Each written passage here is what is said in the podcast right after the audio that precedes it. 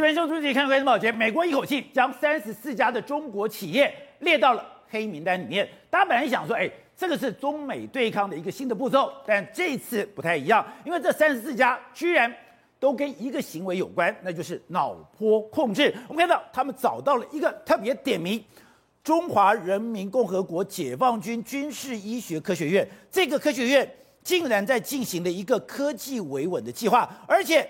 他要控制你的人脸辨识，要控制你的基因，要控制你的情绪。这个实验场竟然放在新疆，所以他们讲说，现在在新疆进行了一个心灵判官的一个动作。它等于是我要用，不只是我的武警，不止我的公安，现在连你的心灵我都要控制。这真的是一个非常可怕的作为。所以你就看到美国商务部长雷蒙多就讲了，照理讲。生物科技是要追求拯救普罗大众，可是中华人民共和国却用这个来压制民族及信仰上的少数群体。但问题是，中国现在这方面真的很厉害吗？他真的可以去控制别人的心灵，甚至他要去打造他的超级战士吗？好，我们今天请到了对大家非常熟悉的网络观察家朱学恒学恒，你好，各位大家好。好，第二是美岛电报董事长吴子嘉。大家好，好，第三位是时评李正浩，大家好，好，第四位是台湾国际法学院的副秘书长林廷辉，大家好，好，第五位是资深媒体人王瑞德，大家好，好，第六位是资深的政治记者单厚之，大家好，好，正好，今天我们看到美国一口气将三十四个中国的企业列到黑名单，想，哎，那本来是中美对抗的一个不，反正你只要任何的企业你威胁到我，我觉得你的科技有这个对我有影响，我就开始进行压制。可是他这次特别点名哦，而且这个动作跟美国参议院参众两院的禁止新疆产品是一起的，因为他们竟然在做一个心灵控制的计划，而这个心灵控制计划的实验场在新疆，他们甚至要透过这个心灵控制。打造超级战士没有错，因为美国啦，新一波的这个制裁，我们原本以为是针对所谓的科技嘛，对不对？就后来发现，竟然跟科技关系并不太大哦。它里面有个制裁的单位叫做中国军事医学科学院，这是一个研究单位。军事医学科学院，对，这是一个研究单位。为什么针对这个研究单位去做制裁呢？原来我们细读发现，中国对于他们人民的控制，从控制他的言论、控制他的行为、控制他的思想，现在已经进阶到。控制他的心灵呐、啊，而且这个心理控制最大实验场就在新疆啊！假的，因为是控制心灵。中国现在在整个新疆做一个叫做“心灵判官”的计划。什么叫“心灵判官”计划？原因很简单，他透过他的商汤科技、他的大疆无人机，还有旷视的这个所谓监视器，对不对？他把所有你看得到的新疆的人每一个人的行为数据全部都收集，他的眼神、他的肢体动作、他的脸部表情，然后透过这些东西呢，你可以推断他的行为风险嘛？比如眼神不对，行为怪怪，你可能判断他有恐怖攻击，对不对？可这东西你也很厉害，是判断你现在的作为，我连你的下一步都要判断。可是你已经觉得很厉害，对不对？对。后来他们发现还不够。我要判断你的脑电波才是最准的，就是说我行为哎完全无意，肢体也无意，表情也没有，可你脑袋在想什么？你心里在想什么？我这要控制。可他真的可以去探测到别人的脑电波吗？可以，是这样子，因为其实中国已经在新疆把十二岁到六十五岁的维吾尔族的所有 DNA 生物辨识，就是指纹。虹膜还有全部建档，对不对？他们后来发现说，这些建档还不够，他们要建一个叫做脑纹的建档。什么叫脑纹建档？脑纹？对，因为他们发现了每一个人，让我我们思想都不一样，我们的每一个人脑电波其实也都不一样。他把每一个人脑电波全部建档之后呢，开始去测你的脑电波。你的脑电波只要稍微有异，他可以通过一个翻译的软体，发现你到底是不是对我一心有恶心。所以我开始有动作，我开，比如说我开始要揍你的时候。我的表情、我的眼神、我的手可能还没有动作，可是我的脑电波、我的甲、我的肾上腺素一定会起来。是，所以他的他们想法来讲，我就我我没办法判断你的表情，你可能随时都有恐怖攻击等等，我不管，我堵你的脑。读你的心啊，所以这个东西是心灵判官的东西，而且呢，最让我们法指事情是这件事情哦，中国不只是用来控制人民，他们刚好控制他的士兵，让他的士兵变成一个超级士兵啊，所以这才是美国担心的部分嘛，就说你控制你的人民是一回事，这是人权部分，可当你透过这个科技来控制你士兵的心理，我这样讲好了，上战场之前每一个士兵总是会心有恐惧，对不对？对。可如果呢，我把你这个恐惧的心情拉掉了。请问你是不是就变成一个不怕死的战士？所以我们现在看到非常多中国的专利、中国的论文，还有甚至解放军报都在谈所谓心灵控制的部分。第一个是我们看这个东西，你看哦，这我特别找出来中国的专利哦，它专利是什么？基于脑电信号的采集来虚拟现实交互方式及装置。这个专利过程中其实很清楚，你看哦，它的步骤五、步骤六、步骤七是最清楚。它的步骤五就说我得到所有脑区的激活的东东西。步骤六呢，操作人员得到他的模型。步骤七，根据操作人员的行为来对他脑做控制。所以他是做出一系列开始采集你的脑电波，然后知道脑电波的特征，然后开始去控制你的脑电波。抱歉，那这东西就叫做已经不是心灵判断，已经是心灵控制的部分。你说这些都是由解放军军事医学院来主导，而且。这三十四家被列入黑名单的是各司其职，没有错啊，宝杰哥，你看他的专利申请就是中国人民解放军军事医学院的医学研究院呐、啊，这就是美军在去做控制的部分，这就是美国去制裁的这个所谓研究单位嘛，然后他就是。制裁这个智前知识产权代理事务所没有错啊，就是这样。因为其实他们是非常非常大大大在做这些事，甚至我也特别找出一找出论文，你看这个论文也是一样。你看军事医学科学院放射科研究所的论文，它的内容是什么？意识控制武器与行为图学数据库的建立。所以这东西是中国在做论文，而且他们数据化。科技化的意识控制武器，然后呢，当你这些都有成果之后呢，解放军报一样啊，脑控武器亦真亦幻，有点学。解放军报看到陈国，大篇幅的去介绍中国这种意识武器嘛，所以说。他们真的已经做出了一些眉目了，而且这个眉目已经让美国感到害怕了。对，你看这些眉目，我一路讲从专利的申请，然后右边那个是所谓论文的发表，左边是解放军报的公开的内宣，这是很清楚，中国已经在做所谓的意识控制。而且我们刚刚讲的是心灵控制，对不对？中国现在做什么叫做基因编码？基因编码是这样子，我们坦白说嘛，人跟人的基因本来就不一样嘛。有人跑得快，有人跳得高，有的人脑袋聪明，这些都跟基因有关系，对不对？中国现在遇到一个大问题是，他们在西部战区的时候遇到的对手就是所谓印度人嘛，对不对？但是所谓印度人，他们在高原的时候，中国从东部战区派过去的士兵没一个人能用，他们也不敢在西部战区。我不适应高原气候，我的血氧量没有藏人来得足。可但是他们又不相信藏人。藏人在当地随随时可能反，可是呢，中国想的很简单嘛，那我把东部战区的士兵基因改造成所谓跟西部战区的藏人一样的基因的时候，我就没有高原病了。我们之前讲过了很多次的华大基因，他现在就在做这件事，就在做这件事情啊，他们就克服所谓的高海拔适应力的问题。他他的目标，他的研究方向就是。面对喜马拉雅山的中印战争可能，所以他讲得很清楚，他们是针对每一个需求。比如我在新疆，我就是去处理控、去读心术、去做心灵判官。然后呢，我在这个西部战区，我就是在处理所谓的 D DNA 改造问题。然后呢，我对一般的士兵，我做什么心灵上的判读跟控制嘛？所以它是完全不一样的状况，而且甚至哦，现在已经使用在包含京沪高铁的司机。包含杭州中环电器的一般员工上面了，状况是这样的哦。先讲京沪高铁，现在我们看到京沪高铁的司机哦，既然呢他们会戴一个帽子，然后他的帽子上面就镶嵌所谓脑波感应的器。然后呢，原则上，他当然了，对于开车是有帮助，就是说他们会远端去读这个司机的脑波，如果发现司机疲劳或是缺乏注意力的话，会开始透过他的耳机里面开始提醒说，哦，你诶，你你失去注意力了，你疲劳了，确实哦，它的准确率提醒是九成以上。可是问题是，你在这边这个界限，我没有看到你，我没有看到你打瞌睡，我没有看你眼睛闭起来，我看你的脑波就知道你疲劳了。是，那如果这样子的话，那这个东西都还在科学应用的界限内。可是，一跨过去，那就越界了嘛。我现在就是控制你脑波，或是说把你所有脑波资讯全部读起来嘛。而且呢，你看到像好这种京沪高铁司机，你还可以说这个司机因为掌管整个高铁的人命。可是呢，你知道吗？中国杭州的中恒电器哦，既然叫里面的员工戴了一个帽子，然后这帽子也是全部都是所谓的脑波监视器，他干嘛？发现你有没有偷懒？你有没有打瞌睡？你有没有聊天？正常来说，我们在做工作的时候，我们脑波应该是很平稳的。哦，你如果忽然剧动在干嘛？在聊天，在开心，然后呢会控制你。然后你如果脑波忽然荡下，你在干嘛？想睡觉，在打瞌睡，这东西我不用现场监工了。对，我一个 monitor 就可以知道了。而且他的 monitor 也不是人在看。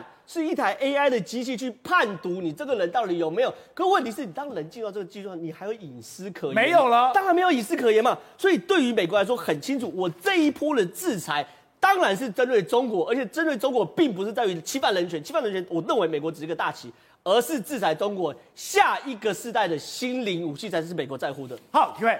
现在的战争非常可怕，都是一个超限战争，而这个超限战争，台湾最近被点名了，竟然是美国外交政策，他们做了一个研讨会，去判读说，接下来还有哪些国家可能拥有核武，台湾名列其中。对，没错，在外交事务季刊当中，所以很多国家认为台湾终将拥有核武。是的，但是在台湾要不要拥有核武呢？这是要看我们政府的决定了。也就是说。今天其实台湾是有潜力可以拥有核武的，而在外交事务季刊针对全世界五十名著名的这个国际关系的国际安全的一些相关的专家投票结果，认为台湾是有可能发展核武的，而这当中还有包含日本、南韩、沙乌地阿拉伯跟伊朗这些国家。那为什么会这样子呢？其实它就是一种不对称的作战，以及所谓的超限战的一个概念了。你知道中国大陆有核子武器，台湾不能有核子武器的原因，主主要的原因当然就是因为两岸政治关系以及美国的这个压制。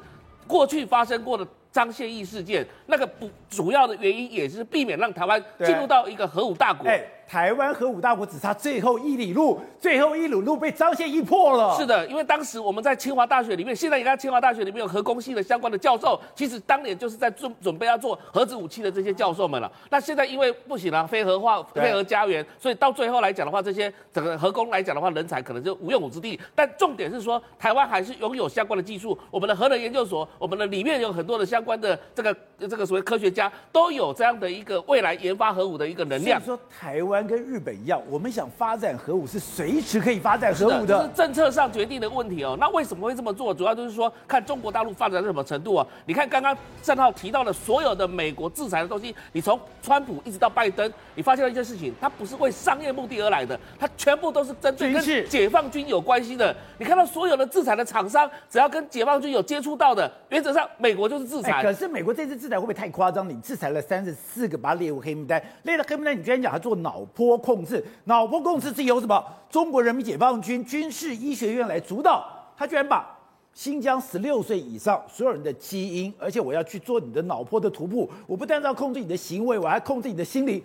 这会不会太科幻了？这不是科幻，这是事实。没有科幻。这电影里面所演的东西，现在可能都在现实上呈现出来。你知道，美国之所以说知道解放军在做这些事情，代表美国自己就在做这些事情。所以美国以前自己在做，是的，因为美国国防部来讲的话，其实有很多最高机密哦。未来的战场是什么战场？大家知道为什么他制裁晶片？晶片就跟 AI 是有关系的，AI 就跟所谓的机器人上战场是有关系的。未来包含机器士兵、包含机器狗，都可能到战场上去作战。那另外一个重点就是生物工程的部分，生物科技的部分，也就是在人类的这个控制，人类心灵上的控制。如果说在战场上面，如果你能控制对方局敌军的话来讲的话，让它造成一个混乱的局面或者一个幻想的局面来讲的话，曾经美国就在伊拉克战场试用过了。美国做过，美国做过，在伊拉克战场面对到敌军两百多人的时候，结果他把什么叫自己的后勤部队过来以后，架设相关的声波控制了，然后打向对方之后，结果对方就听到阿拉的声音，告诉他们放下武器。真假的？真的。所以这时候呢，他们只好放下武器，然后乖乖的投降。所以说，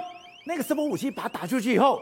那些伊拉克的士兵开始出现幻听，出现阿拉，叫他们跪下。是的，他们就真的跪下了，真的就跪下了。所以你记不记得，在二零一二年，当时宋楚瑜的搭档林瑞雄他在参选副总统的时候，他说他的脑波被攻击了，而且是所谓的电磁波的声波在攻击。他觉得他是研究这个领域的，他不是想象的，真的真的，因为那时候已经有有国家已经研发出这样的武器出来的。因为美国不管在科索沃的战场上，在伊拉克战场上，不管是用电磁波，或者是用所谓的声波，或者是用所谓的这个镭射光。镭射光束都曾经用过，你看到它的电磁波很简单，就是那种所谓放射性的放射枪。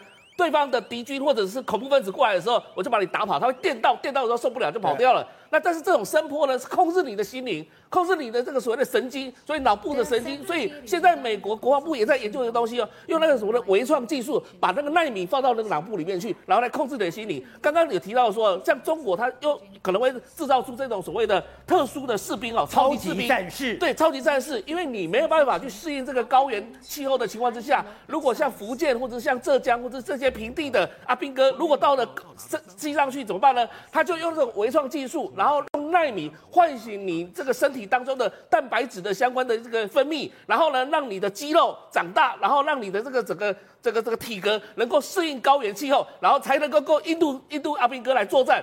这就是中国大陆现在正在做的事情，而他不仅仅只做这些事情而已，他还要做一个心灵控制的东西。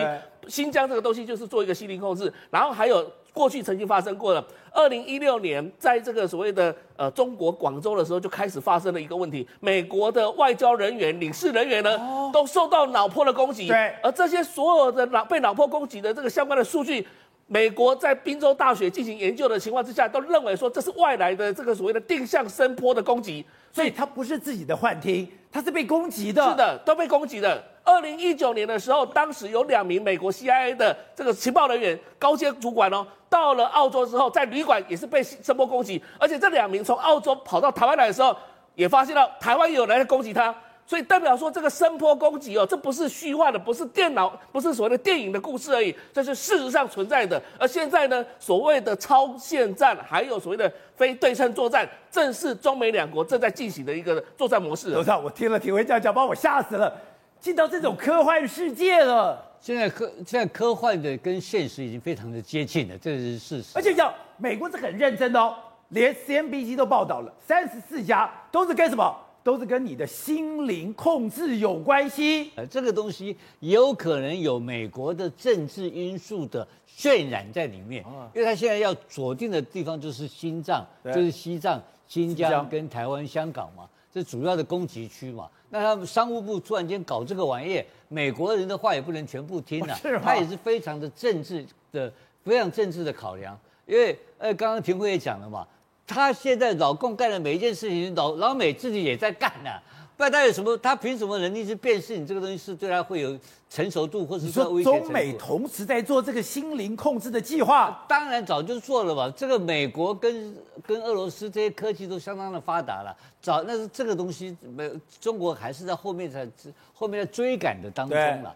可是他现在先先先下手为强，把中国的路堵住，这个是对的一条路了。是，但是未来是不是？可是未来到底是怎么发展？我觉得他现在不是他锁定是跟新疆有关。对，我觉得那是跟他的这个整个的这个道德跟政策政策的方向。但是我们今天看到另外一个比较麻烦的是是这个 foreign 这个 foreign affair 这个外交事务这的这个专家论坛讲，台湾未来台湾未来会发展核武核武，那这个可能性存不存在？当然存在，可是呢，大家要知道一个基本概念啊，台湾或是任何一个核武要发展核武的国家，首先必须得到，我们也知道，世界上有几大国家叫做核子俱乐部，对，就是说美国、美国。中国、俄罗斯还有英国、法国这几个大国家嘛。对，当这几个大国家要同意的情况之下，你才有可能发展核武。也就是说，简单讲，我们现在北韩有核武，对不对？对。那核武来源是谁给的？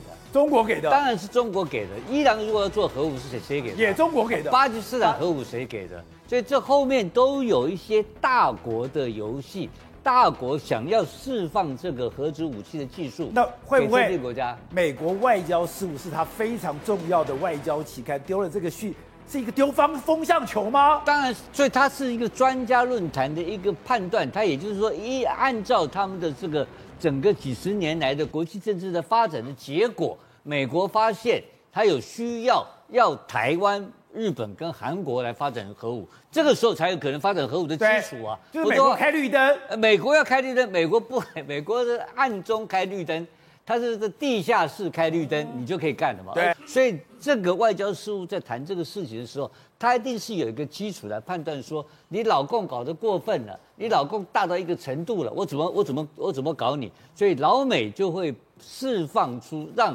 这三个国家同时拥有核武的话。这个时候就形成另外一种所谓的平战略平衡的概念嘛，所以这个事情也不是无的放矢啊。对的，我们的行政院长曾经讲，台湾是举世滔滔的幸福之地。为什么敢这样讲？哎，我们每天都是嘉玲，可是你说这两天有一件事情，连你都说要高度关注，就是这个防疫旅馆。会不会变成新的破口？而这个防疫旅馆如果变新的破口的话，我接下来的春节，我接下来的跨年，我怎么过啊？没有错，我本来忧心忡忡的是什么？就所谓的七加七嘛，就没想到我们担心的东西啊，连我们担心你可能在这个呃防疫旅馆啊，然后在这个等到集中检疫所回到家里去隔离的时候，你会偷跑啊，会不会不小心呢、啊？都还来不及担心这个，台北市跟桃园的这个防疫那个旅馆呢，就出了问题了。台北市这个先出来这个问题，一开始我们注意到的是台北市，为什么？台北市是有一个人，那么啊他确诊了嘛？那确诊了以后呢，照理来讲没有什么，就确诊而已嘛。然后境外一路，很可能是不是确诊嘛？他的 CT 值竟然只有十二哦，那不对，你怎么会那么低呢？刚感染的，那个你的 CT 值太低了，所以后来发现，哎呦，后来才发现。去回溯以后发现，坐在他隔壁的，那么他自己本身呢也确诊。那确诊了以后，你确诊，他也确诊。然后呢，那么来自于两个不一样的地方，一个来自于柬埔寨，一个来自于美国嘛。那我觉得在第一时间有警觉到，发现说会不会两个人是有问题的？两个人是不是有有有有接触还是怎么样嘛？发现一个来自美国，一个来自柬埔寨，他们总不可能在美国跟柬埔寨不同的班机上面呢，汇整到机场来那个染染疫就那么巧，对，还到同样一个旅馆嘛。结果后来做出他们的基因定序，发现呃是 Delta，而且是同一株啊，因为它的那个基因突变点是一样的嘛。然后呢，我们还很小心的去整个清查以后发现。柬埔寨这个病毒啊，一例都没有发现，就在台湾一例都没有发现。但是在美国啊、美国美国带进来的相关的境外一路呢，已经有一千六百多例了。然后再根据他们两个人是同一株病毒但感染的发现，其实是美国回来的这个已经得了，得了以后呢，不知道是什么原因去传染给隔壁的柬埔寨的，你知道吗？到现在还不知道到底是为了什么去传染到的，但是可以知道的是，他们一定在某种某种程度上面呢有 touch 过，不管他是他们自己还是任何一个理由，比如说防疫旅馆的人给餐啊，还送餐啊，还是这个清理垃圾，反正至少知道说啊是这样来的嘛。结果我们在讨论台北市的时候，啊桃园也有，你知道吗？桃园这个就可怕了，桃园连这个连我都觉得蛮可怕，为什么？因为我们中央流行疫情指挥中心到现在。还不知道感染源是什么，这这可这个很源头不知道，很可怕。为什么呢？因为呢，好处是说啊、呃，至少它是它是在防疫旅馆十四天，不是还要自主健康管理吗？自主健康管理结束了以后去验，哎，中了，但是它的 CT 值很低，它一样是 CT 值很低的时候会有一个现象，CT 值可以作为一个怎么说参考嘛，可是 CT 值很低是没道理的，对为什么？因为他已经从国外进来了。他已经在防疫旅馆十四天了，那就算他确诊了，好了，他一定是从国外带进来的嘛，理论上不可能在防疫旅馆得，理论上是。不可能在防疫旅馆得嘛，再加上七天的这个自主健康管理嘛，然后再才才才筛检嘛，PCR 筛检嘛，这时候突然间变成阳性，如果他的 CT 值很高，那就告诉你他是在国外得的，对，然后呢啊，因为你之前测的时候呢测不到嘛，所以现在测到 CT 值三十几，那都 OK，没有什么传染力，他也是 CT 值很。这也很低的，那这有个问题就是往回溯，他们有去找，先有去想到说，会不会在自主健康管理的时候，社区对不对？社区的部分嘛，然后还有哪里？有人就想到说，防疫旅馆哦，你知道吗？有人想我，我觉得在至少在中央流行疫情指挥中心跟桃园，他们有想到防疫旅馆，所以赶快杀回防疫旅馆回去。各位，回去以后不得了，你知道吗？总共从这个这样杀回去防疫旅馆以后，到今天有八个确诊，你知道吗？八个确诊里面呢，防疫旅馆有八个，有七个他们的病毒是同一株的 Delta，然后它基因定序都一样。然后呢，有六个人都住在这个桃园火车站附近闹区这个防疫旅馆的六楼。咋地电不能共咋地爷呀？怎么可能啊？我问你怎么可能啊？那么这些人奇怪离奇的是，他们是在不同的时间、不同的国家、不同的航班一起进来，不约而同进来这个防疫旅馆，然后他们确诊了。怎么可能啊？你买大乐透都不可能有那么准嘛！只有一个解释，什么解释？他们在这个防疫旅馆隔离期间，不知道为什么有一个感染源，然后呢，叭叭叭叭叭传出去了，你知道吗？叭叭叭就传出去。好，开始就哦，你知道那个键盘柯南很多嘛？键盘柯南很多就开始。这不寻常啊！为什么？因为不可能有不同的航班、不同的国家，却在相同的楼层有这么多人中嘛？那刚刚讲了，为什么这个基因定序有八个人确诊，只有七个人 Delta 的基因定序是同一个？因为有一个人他的那个病原体太低，所以验不出来就对了，没有办法验。可问题来了，他们一定是其中有一个人是感染者，对不对？对，把它传出去的嘛。好啊，那我请问你呢？他怎么确诊的？他怎么传染的？对，他怎么传染？现在重点来了，在昨天的时候开始有人猜。那么简易旅馆这次检疫旅馆不是因为回来的人太多了嘛？对，所以怕没有旅馆，怕没人，包括集中检疫所都不够，所以怎么办呢？不是拼命的开吗？开到了总共四万多间嘛，中央空调你知道吗？中央空调，中央空调太可怕了吧？有人拆了中央空调，为什么？中央空调，我们不是每个房间都负压隔离啊，负压隔离呢，病毒就在这个房间里面出不去嘛。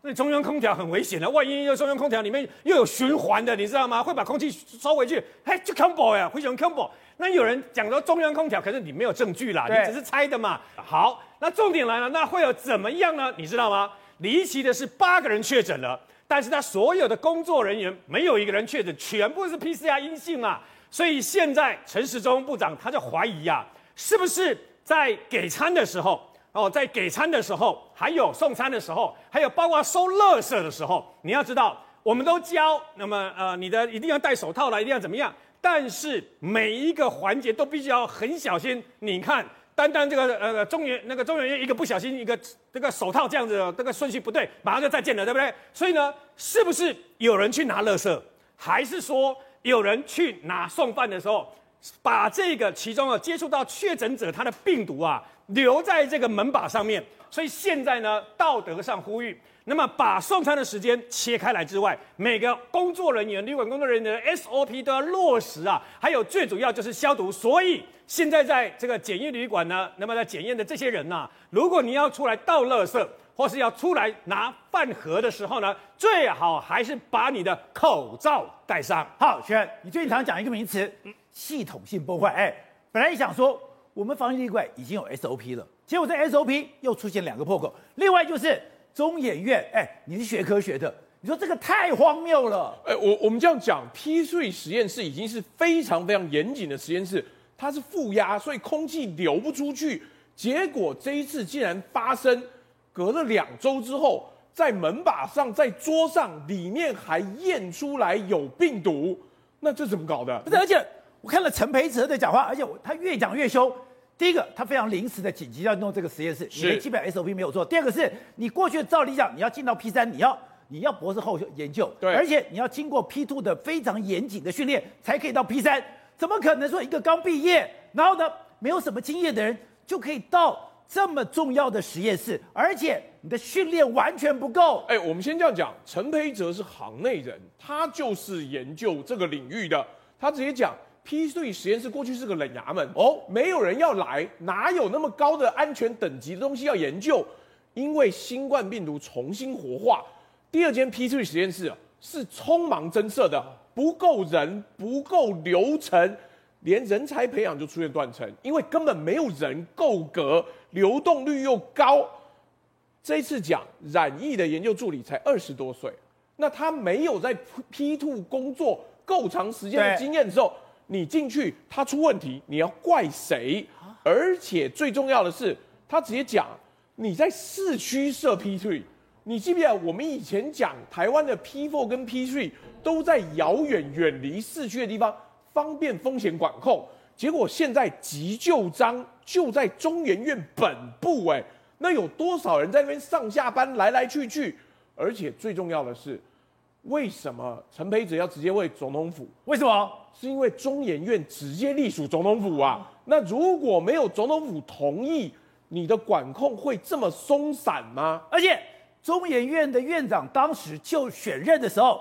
充满风波，哎，是总统直接一定要他的。那你一定要他的，你里面的病毒管控、风险管控，是不是总统府要负责？当然是，而且最重要的是，詹家忠哦，其实他上一次 SARS 的时候，他也被感染过，哦、这一次哦，已经要退休了。为什么很多规格没有办法达到？因为很简单，第一个，他说他现在哦，已经肺部不好了。当年留下的后遗症还没好，眼睛都看不清楚了，所以他要对那个九十六孔细胞培养盘手会抖，所以他必须要退休。可是没有足够的人来接，没有足够的时间让他去培养。我们讲白了，原来 P3 实验室哦，最多只能两个人同时在里面，为什么有第三个人？是因为他每天都要做小鼠实验。他其实这句话耐人寻味。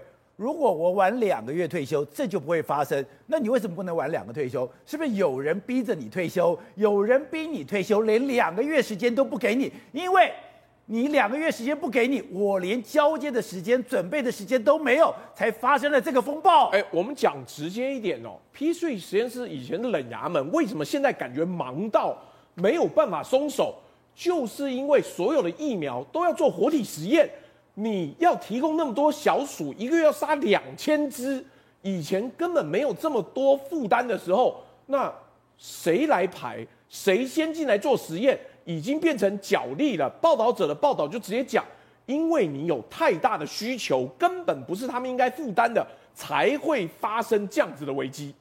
Good day，有爱大声唱，拥抱好日子公益演唱会，邀你一起为爱发声。